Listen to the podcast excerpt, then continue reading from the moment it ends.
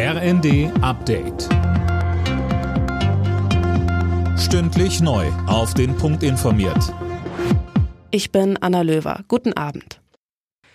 Mitten in der Ferienzeit hat es im Legoland im bayerischen Günzburg einen Achterbahnunfall gegeben. Mehr als 30 Menschen wurden verletzt, zwei von ihnen schwer. Ein Zug hatte gebremst, ein anderer war aufgefahren.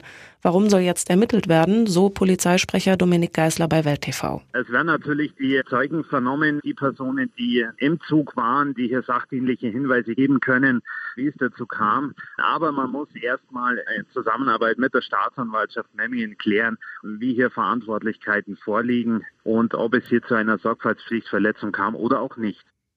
Der Park bleibt weiterhin geöffnet, nur die betroffene Achterbahn ist gesperrt. Bundeskanzler Scholz will die Menschen in Deutschland in Sachen Inflation weiter entlasten. Keiner werde allein gelassen, sagte er bei der Sommerpressekonferenz in Berlin. Mehr von Linda Bachmann. Scholz hat dabei die Vorschläge von Finanzminister Lindner gelobt. Das soll aber nur ein Anfang sein. Scholz hat insbesondere Gering- und Normalverdiener im Blick, außerdem Familien, Rentner und Studenten. Soziale Unruhen, beispielsweise wegen der hohen Energiepreise, sieht er nicht auf Deutschland zukommen. Bei Fragen zum Cum-Ex-Skandal gab er sich schmallippig. Alles, was er dazu berichten könne, habe er berichtet.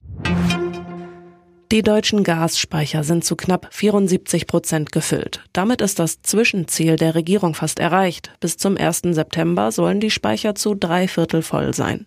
Die Speicher werden als Puffer genutzt, damit im Winter das Gas nicht ausgeht. Ärzte, die angestellt sind, sind mit ihren Arbeitsbedingungen unzufrieden. Sie bemängeln in einer Umfrage der Ärztegewerkschaft Marburger Bund vor allem, dass es zu wenig Personal gibt und die Arbeitsbelastung steigt.